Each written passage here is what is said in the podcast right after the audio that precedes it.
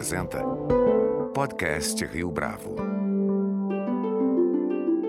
Este é o podcast Rio Bravo e eu sou Fábio Cardoso. Quando começou a trabalhar na área de marketing, ainda no início da sua trajetória profissional, Daniela Bianchi logo partiu para outro caminho, o que fez com que ela chegasse, alguns anos depois, à Interbrand, a consultoria de marcas com atuação global. Na entrevista que concede ao nosso podcast, Daniela Bianchi comenta o trabalho da Interbrand na construção da imagem das empresas, conta como foi chegar à posição de liderança que ocupa hoje, mas também fala a respeito dos desafios desafios da função e das dificuldades envolvendo o preconceito por ser uma mulher latina vivendo nos Estados Unidos. Daniela Bianchi, é um prazer tê-la aqui conosco no podcast Rio Bravo. Muito obrigado pela sua participação. Prazer é todo meu, Fábio. Daniela, a gente conversava antes da entrevista começar a ser gravada e você me dizia que a volta é, das férias difícil, sempre impactante, e mais do que isso, a volta para o escritório é impactante. Então, eu queria começar dessa vez contigo, que você me dissesse um pouco sobre esse retorno. Como é que está Nova York neste momento, depois de dois anos de pandemia, quando muito se falou a respeito de um novo normal, a situação está agora num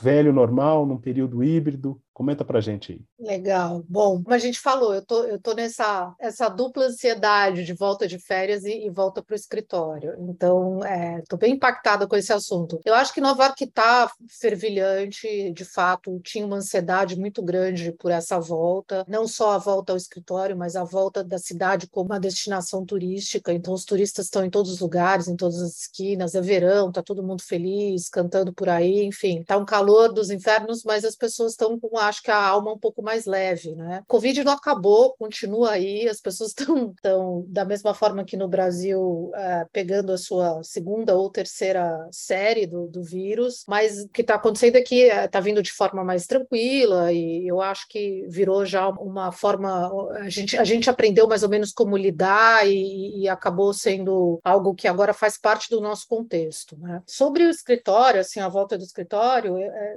assim, tem uma pressão muito grande das corporações para que todo mundo volte a trabalhar fisicamente nos escritórios. O maior argumento em relação a isso é que difícil construir cultura digitalmente de uma forma mais isolada e que é importante para principalmente para os novos contratados que eles vejam, né, quem está fazendo o trabalho e que as equipes acabam interagindo mais quando estão próximas fisicamente, etc. Eu acho que tem uma outra questão por trás aqui em Nova York que é a especulação imobiliária imobiliária, obviamente, os grandes grupos que são donos de grandes empreendimentos. Eu, eu trabalho para um grupo publicitário, mas de uma forma ou de outra acaba tendo muitos prédios e e assets nesse sentido, então eles ficaram todos vazios durante a pandemia e eles precisam entender o que eles vão fazer com isso, e por isso tem uma pressão bastante grande. Eu acho que é também uma pressão porque a sensação que eu tenho pessoalmente é que as pessoas de forma alguma querem voltar ao que era antes, talvez no máximo um ambiente mais híbrido, principalmente as, as novas gerações. Então tem essa, essa queda de braço aí, né? Quer dizer, como é que vai voltar, como vai voltar, se a forma híbrida, como que a gente vai fazer isso? É difícil também é, interagir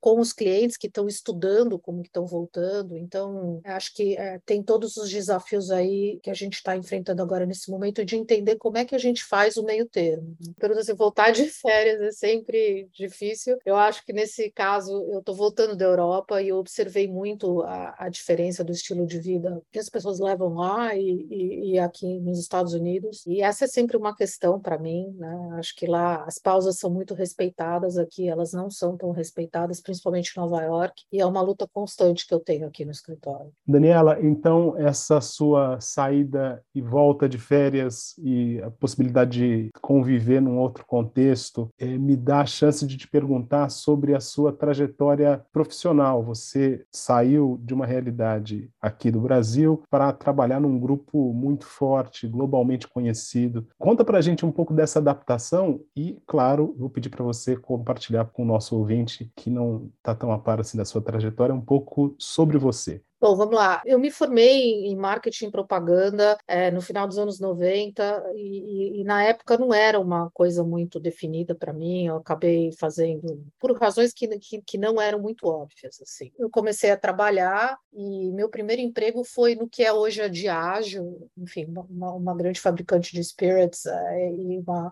empresa bastante grande aí no Brasil, que na época era uma startup, tinha 10 pessoas e o departamento inteiro de marketing era eu como estagiária o meu chefe. Foi muito bom para mim entrar como um primeiro emprego nesse ambiente de uma empresa que estava começando, porque eu, eu fazia de tudo um pouco. Mas eu tive uma crise de identidade logo no começo. Eu era muito nova e eu falava assim, ah, eu não quero vender uísque, não quero entrar muito nessa linha, fazer isso da minha vida, ou mesmo sabonete, não, enfim, não quero pensar em, em produtos de consumo, eu quero uh, trabalhar com alguma coisa que tenha a ver com um significado maior, um impacto maior, tal. E aí eu, eu, eu larguei essa trajetória na Diageo para começar a trabalhar numa empresa que na época era uma produtora de teatro, arte e cultura, que fazia peças do Gerald Thomas, Antunes Filho, etc., que estava começando a entender que era ah, interessante fazer conteúdo de acordo com a estratégia das marcas, né? Então, em vez de definir um conteúdo cultural e sair buscando patrocínio, fazer o caminho inverso. E foi muito legal porque era o começo do que na época se convencionou chamar marketing cultural, foi um trabalho de catequismo mesmo, gente começou a trabalhar com algumas marcas que abraçaram isso logo no começo, Natura, Estadão, Grupo VR, etc. E eu fiquei nessa empresa por dois, três anos. Depois tive um breve intervalo, já vim aqui para Nova York, trabalhei numa outra empresa, ainda pela horticultura, que meio que um intercâmbio que fazia, tratava dos patrocínios para as peças do Cameron McIntosh, então Miss Saigon, Les Miserables, etc. E voltei para o Brasil para trabalhar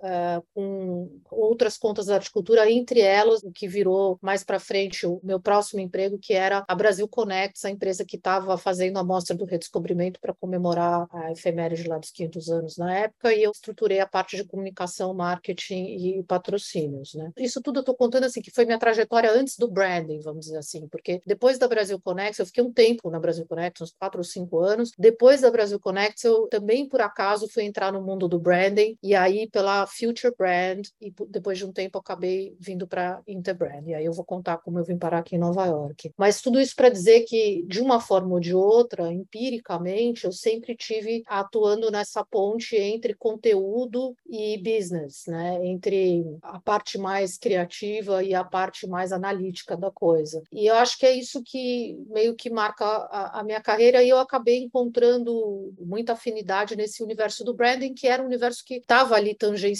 tudo que eu fazia, mas que, que não era bem aquilo que eu tinha apostado. Vai. Então, eu entrei na, na, na Future Brand como freelancer, acabei ficando lá e montei uma equipe de estratégia e depois fui para a Interbrand para montar o departamento de estratégia no Brasil. A Interbrand também estava começando essa área no Brasil. Eu fiquei na Interbrand durante 10 anos no Brasil. É, nos últimos sete anos, eu, eu dirigi a Interbrand junto com o Beto Almeida. A gente fazia uma dupla e era muito interessante porque também tinha essa noção de que eu vinha da parte de estratégia, ele vinha da parte de criação e a gente acabou tocando a parte mais de management mesmo da empresa, vindo desses dois lugares, dessa complementariedade. Por que a gente fez isso e por que deu muito certo e por que foi uma coisa inovadora dentro da rede da Interbrand? Eu acho que eu vim parar aqui em Nova York, né? Então havia já uma conversa minha com os meus chefes globais. Eu tinha feito muita coisa já no Brasil que eu imaginava que também não tinha muito mais é, o, o que aprender e queria continuar na Interbrand, que é uma empresa que eu gosto e me identifico muito culturalmente, e a gente começou a conversar sobre, eventualmente eu, eu assumi um dos escritórios na Europa, um escritório da França, mas eles acabaram fechando esse escritório e aí surgiu essa oportunidade aqui em Nova York.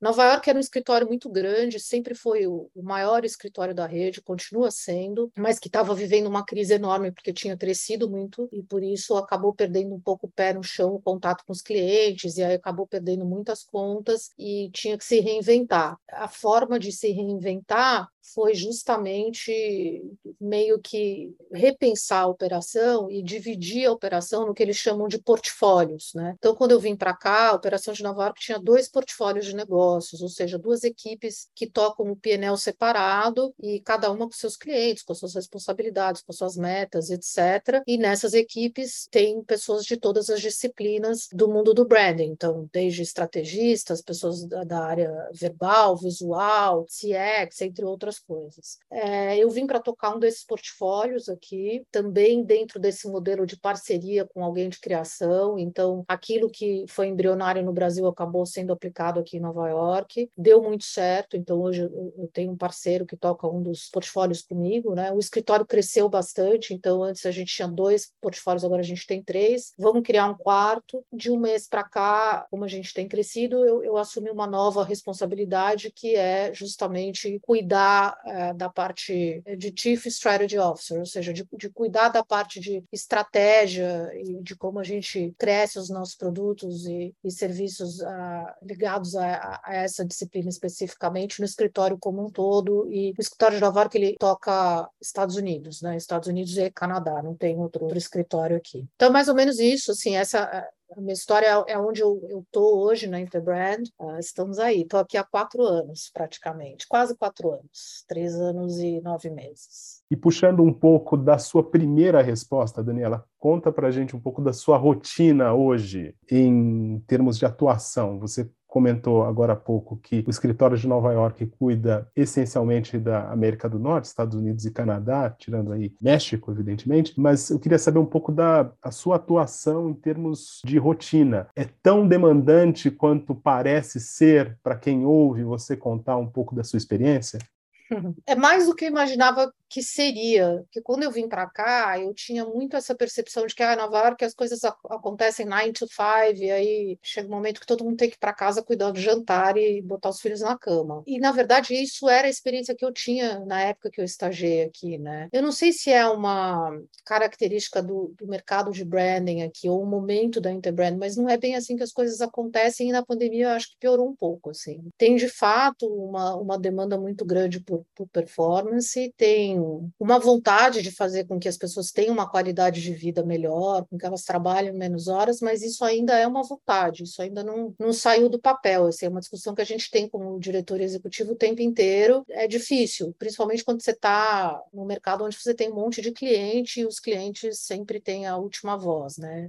Eu acho que tem uma cultura muito americana dessa coisa do servir, principalmente aqui em Nova York. Então eu vejo que assim aqui a gente fala muito menos não para cliente do que eu falava no Brasil, sabe? Eu me sentia muito mais à vontade para fazer isso no Brasil, pro bem e pro mal. E eu acho que essa essa é uma característica. Assim, tem outras coisas que são diferentes que no começo me incomodaram um pouco assim nessa transição, né? Então, por exemplo, o hábito de não não almoçar. As pessoas realmente não almoçam. Muitas delas nem sabem como almoçar se elas a gente chegou a, discutir isso muitas vezes e, e, instituiu que no nosso escritório tem lá um, uma reserva no Outlook de todo mundo de uma hora para o almoço, embora ela não seja muito bem respeitada, para que as pessoas levantem das suas cadeiras e vão, no que seja dar uma volta ou comer um, algum, em algum lugar. Mas o hábito é realmente das pessoas comerem na mesa um sanduíche, derrubando em cima do computador, enfim, engolir qualquer coisa. E isso, é, para mim, é, é, é difícil. Eu o tempo inteiro faço campanha contra e falo, olha, assim, esse intervalo ele é fundamental, ele, ele é importante para todo mundo, né? E se a gente é uma empresa global, é bom que a gente tenha hábitos globais também. Hoje em dia, o escritório aqui de Nova York é o headquarters também da Interbrand, então tem muita gente de fora, né? E eu acho que assim, as pessoas que vêm de outros países realmente também sentem falta disso. Outra coisa é que assim, aí eu acho que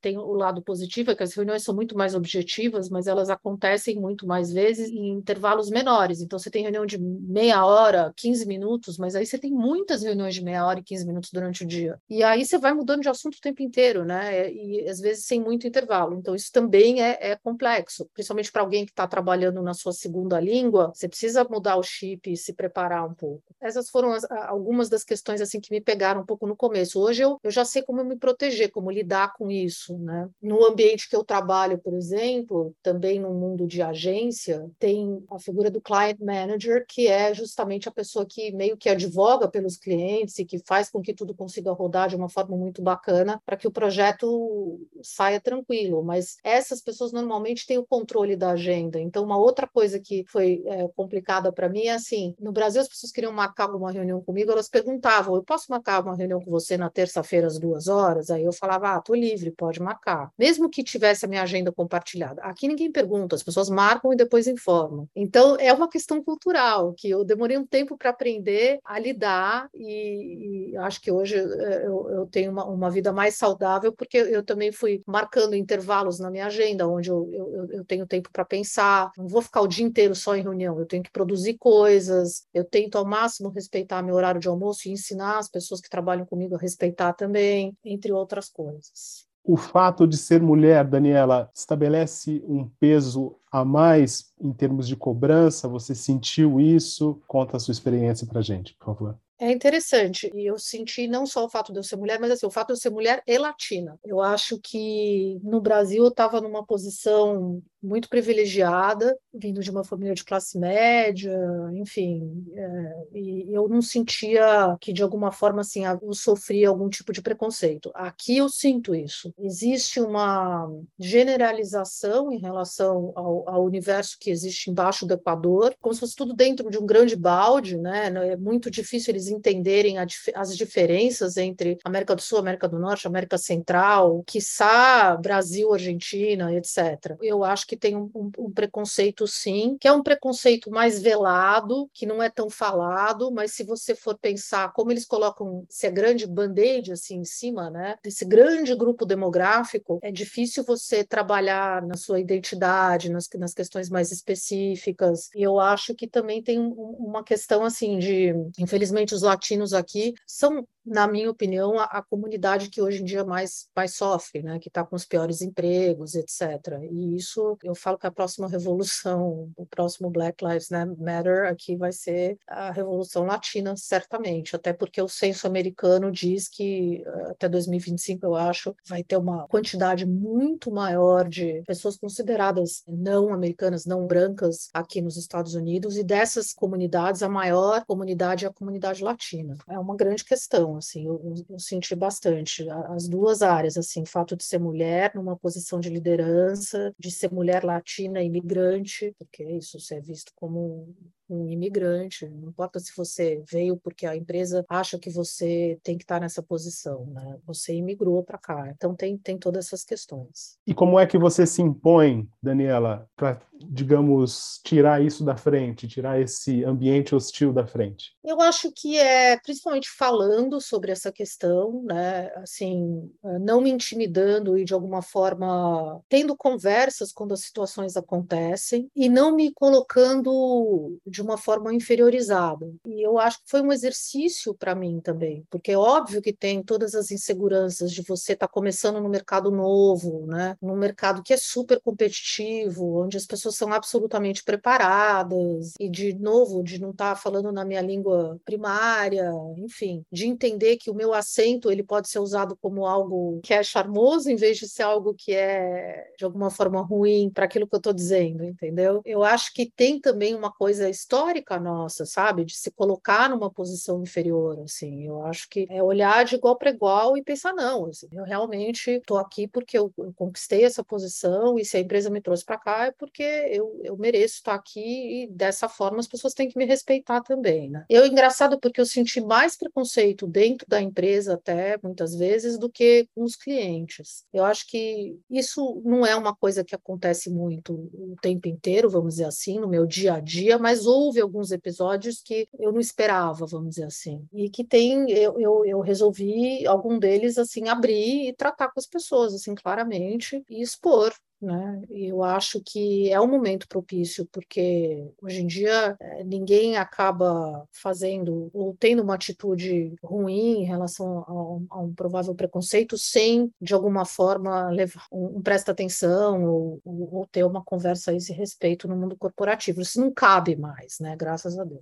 Daniela, você apresentou para a gente aqui um cenário do mundo corporativo e basicamente esse mundo corporativo que foi forjado nos últimos últimos 50 anos, se a gente puder colocar dessa forma. Como é que a gente engaja o jovem dessa nova geração, geração Z, os pós-millennials, nesse ambiente que está em transformação, está em transição. É possível? Eu estou perguntando isso puxando um pouco da sua primeira resposta quando você falou que se identificava com a Interbrand. E já pensando já nessa dinâmica das marcas especificamente. Ah, eu acho que é possível, é, é, necessário. Eu acho que as pessoas mais velhas têm muito a aprender com essa geração e também a ensinar, obviamente. Acho que tem que ter essa troca muito forte. Humildemente, aprendo muito com os mais jovens, é, sempre foi assim. Eu acho que, assim, também tem um preconceito muitas vezes dos mais jovens em relação ao que é o mundo corporativo, né? É preciso mostrar para eles assim que tem amor no mundo corporativo também, que tem diversão, que tem inspiração, né? Que a gente trabalha numa empresa que nada mais é que uma aglomeração de pessoas, indivíduos, né, com um propósito em comum. Então, assim, eu acho que essa conquista que tem que haver, principalmente com a geração Z, que eu acho que talvez não se identifique tanto com os, alguns parâmetros que existiam antes, né? Então, um exemplo é justamente essa obrigação de você ter que ir todo dia para o trabalho e de você ter que estar lá de nove a cinco, enfim, todas essas coisas. Eu acho que, assim, para os dois lados, tem coisas para aprender. Eu acho que as corporações já viram, e aí eu acho que a pandemia veio para ajudar, que é possível ter é, uma ótima performance sem ter todo mundo dentro do, dos seus escritórios de 9 a 5. Né? A Interbrand, por exemplo, teve um crescimento incrível nos últimos dois anos, maravilhoso. Né? É, a gente conseguiu montar times fantásticos e ter relações muito próximas com clientes que a gente nunca conheceu pessoalmente, que a gente começou a trabalhar durante a pandemia e que a gente está começando a encontrar pessoalmente agora só. Alguns desses projetos, inclusive, começaram e acabaram durante a pandemia e foram muito bem sucedidos. Então, assim, é possível sim ter outras formas de trabalho, né? Eu acho que é isso, assim, o que não é possível é a gente voltar ao modelo que você falou que foi forjado nos últimos 50 anos. Esse modelo, ele não pode, ele não deve existir mais, ele está fadado ao fracasso. Se a gente não abraçar, assim, o que a, gente teve que aprender a muita custa nos últimos dois anos, a gente não vai ser bem sucedido com as novas gerações. Eu acho que é um pouco desse, desse raciocínio que a gente tem que ter agora. Existe uma outra questão que eu queria abordar abordar nessa entrevista, que envolve a voz que as marcas querem ou pretendem assumir de uns tempos para cá. É bastante comum, sobretudo nas mídias sociais, e falo especificamente aqui do LinkedIn, as marcas se posicionando como pessoas, trazendo vozes bastante singulares, quase como se tivesse uma alma ali, não fosse apenas corporação. Como é que as empresas podem dar esse passo e se destacar no momento em que todo mundo parece adotar o mesmo discurso. Na Interbrand, vocês alinham isso de acordo com os valores das empresas? Vocês ajudam a construir isso? Como é que se dá essa atuação? A primeira questão é, é isso, né? Acho que se você busca a alma de uma empresa de fato, se você está entendendo ali qual é o DNA, como é que ela pode, de alguma forma, ter a sua própria narrativa que, que seja legítima, que seja algo que ela possa defender e não só falar, e que ela possa, de fato, comprovar e, e, e agir de acordo, né? Essa é, é assim, é, é, o primeiro passo, quer dizer, assim, buscar esta, essa identidade, esse, essa alma, como você falou, é o que ajuda ajuda a empresa a construir a diferenciação no, no, futuro. O que acontece é que tem muita empresa que fala sobre isso e, na verdade, não tem essa busca concretizada, não, não tem de fato esse insight ou essa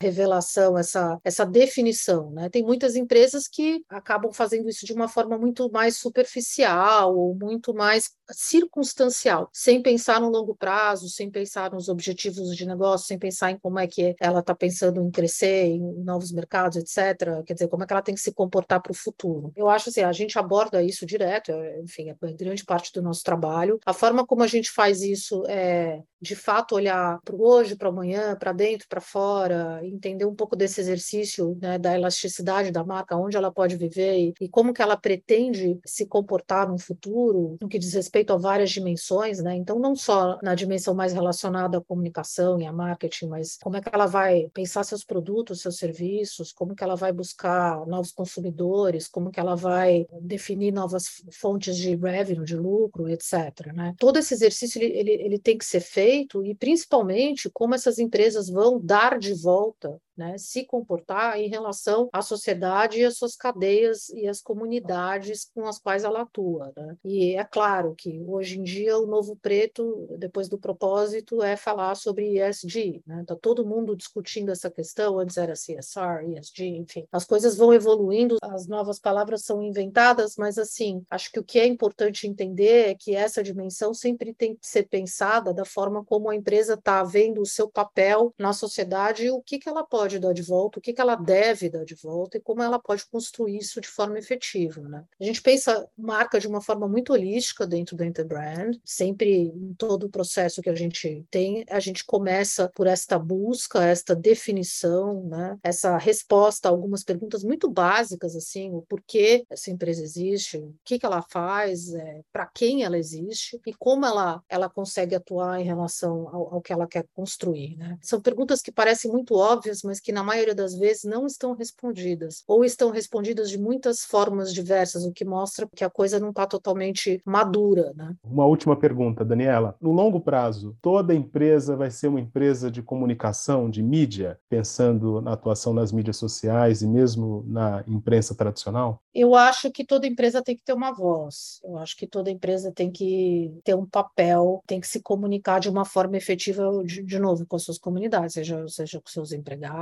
com seus investidores, com seus consumidores, clientes, enfim. E acho que sim. É interessante o que você falou, porque tem algumas arenas hoje que acabam gerando muita discussão em relação às empresas, né? Toda empresa vai ser uma, uma empresa de mídia? Talvez. Toda empresa vai ser uma empresa de tecnologia? Talvez. Toda empresa vai ser uma empresa que de alguma forma tem que pensar o bem-estar das pessoas? Talvez também, né? O que eu acho é que o papel das empresas na sociedade ele foi ampliado e hoje ele é muito mais complexo do que jamais foi. Então ele precisa ser pensado em muitas outras dimensões. Acho que é basicamente por aí. Daniela Bianchi, foi um prazer tê-la aqui conosco no podcast Rio Bravo. Muito obrigado pela sua entrevista, pelo seu depoimento de coração aberto aqui para os nossos ouvintes. Eu que agradeço, Fábio. Muito obrigada. Este foi mais um podcast Rio Bravo. Você pode comentar essa entrevista no nosso perfil do Twitter, arroba podcast Rio Bravo, ou no Facebook da Rio Bravo. A nossa lista completa de entrevistas está disponível no Apple Podcasts, no Deezer,